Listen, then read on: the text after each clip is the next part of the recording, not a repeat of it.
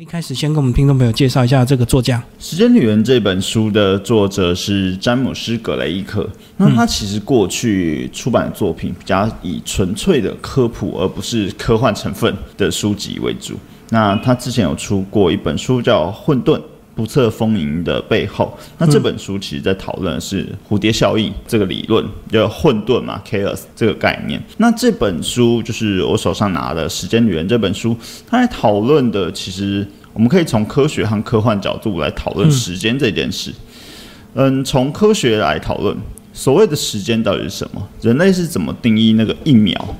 就真的有所谓的仪器是可以算出，我们可以算出重量，我们可以算出重量是因为重力所造成的，我们定义的一个那个值在哪里。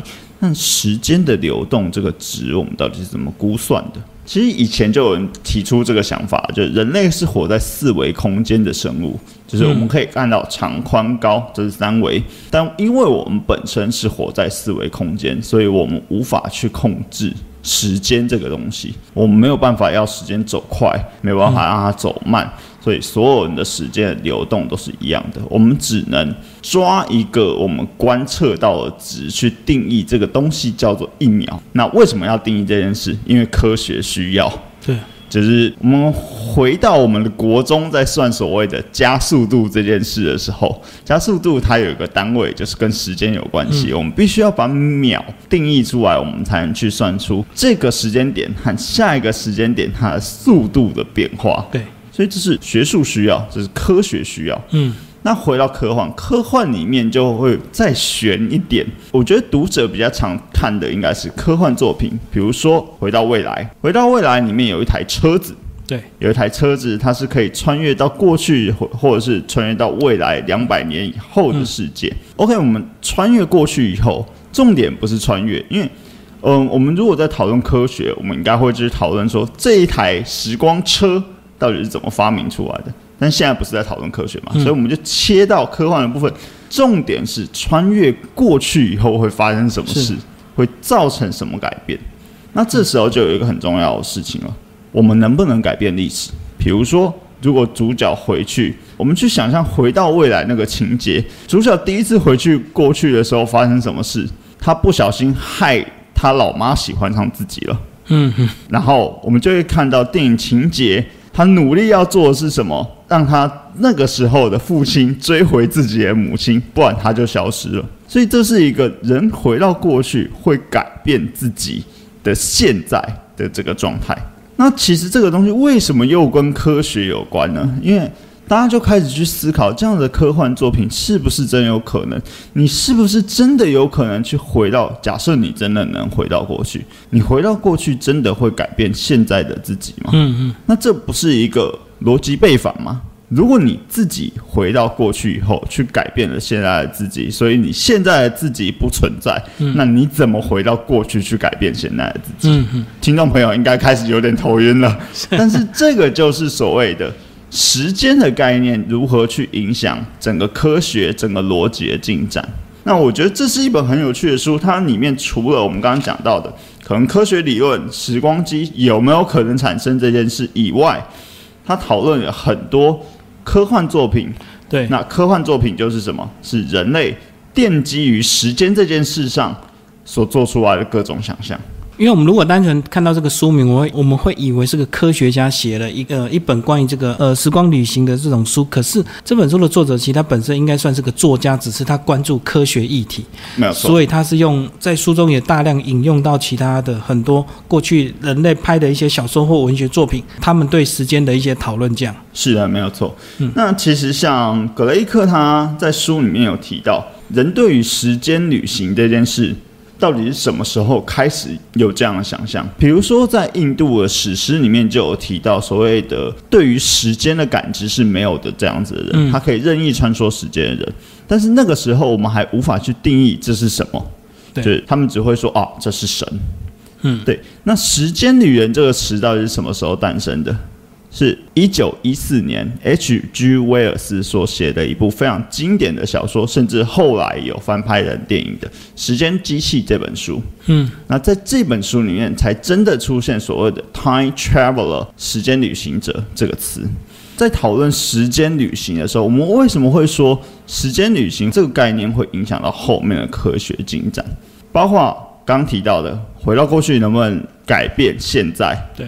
那后面就开始延伸出讨论说，好，那我们回到过去所改变的现在，它会衍生出另外一个平行宇宙，所谓的多元宇宙的存在。那从多元宇宙，如果说多元宇宙存在，那在现在这个时间，是不是有很多的不同的机会或几率所诞生出来的平行宇宙？嗯，比如说今天我在这里，我选择了来这边录广播，那会不会另外一个平行宇宙的我选择了不录这个广播？那不就是另外一个世界？岔开了就对。对，所以其实我就是说，为什么说是科幻跟科学的互相进展？因为有了这样子的想象，所以我们去算这样子的理论宇宙有没有可能？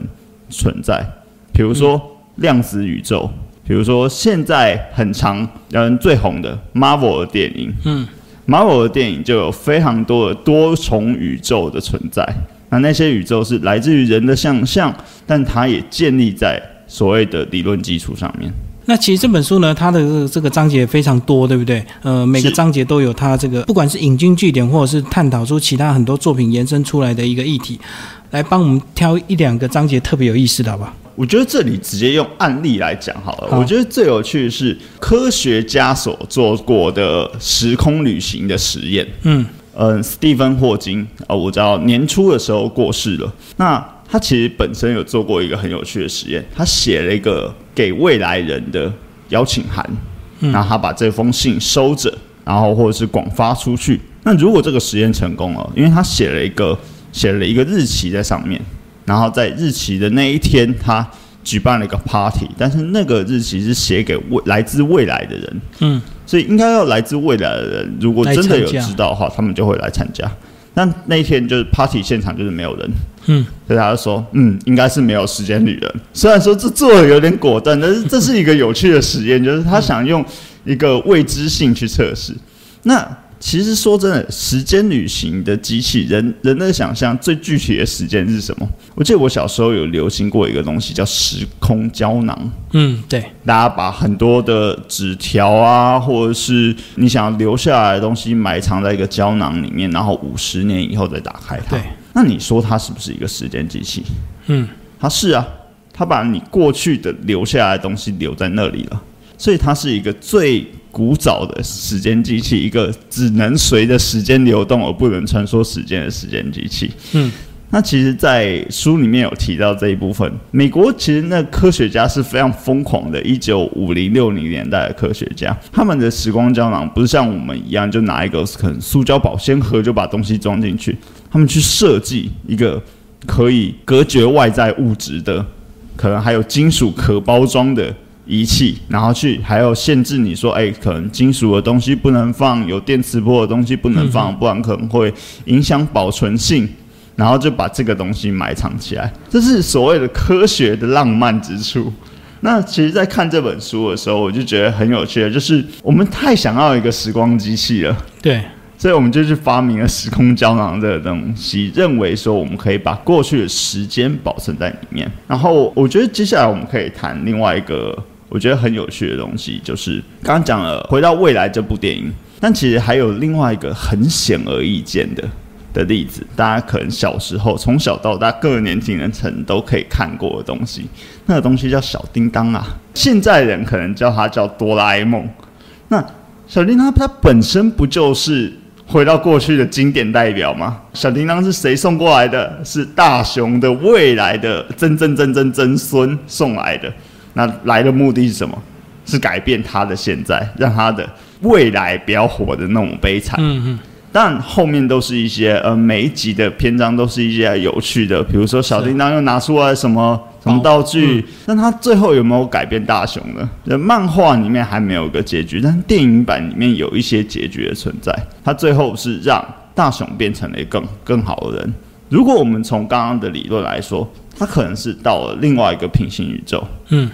但是从小叮当它本身的叙事逻辑来说，它无论改变了什么，它的曾曾曾孙都还在那里，所以我觉得这个是一个非常有趣的讨论，就是每个时代对于时空旅行的想象，以及时空旅行可以做到什么事的定义是不一样的。有的人认为，你只要改变了一个世界，你就会创造出一个多元宇宙，你就改变现在所有时间轴，所以你不能回到过去去改变，改变过去已经发生的历史。甚至有一些电影还拍说，这个如果你改变过去或改变未来一些事情，最后这个整个历史就会毁灭掉这样子。没有错。然后这本书里面有提到一些非常经典的小说作品，我自己很喜欢的是海莱因的一部作品。那他在台湾的话好像没有翻成中文，英文叫《Old You Zombie》，后来有翻拍成电影。它的有趣之性在于，他所有出现在电影里面的角色都是同一个人。他是一个孤儿长大，小时候不知道为什么被丢在幼儿园，然后他长大以后经历过一次意外，所以他被变性成女生。嗯，然后他遇到了一个男人，那个男人跟他生了一个小孩，但是他小孩马上被偷走。然后他故事最后绕了一圈，他的小孩，他的被偷走的小孩，就是当初在孤儿院长大的他。那他被变性成女生，而跟他一起诞生下小孩的那个男人，就是还没有变性过的他的自己。嗯嗯，这是一个非常有趣、一个无法解开的一个轮回然缠绕。那我觉得这是一个把时间轴以及时间旅行应用的非常漂亮的一个小说作品。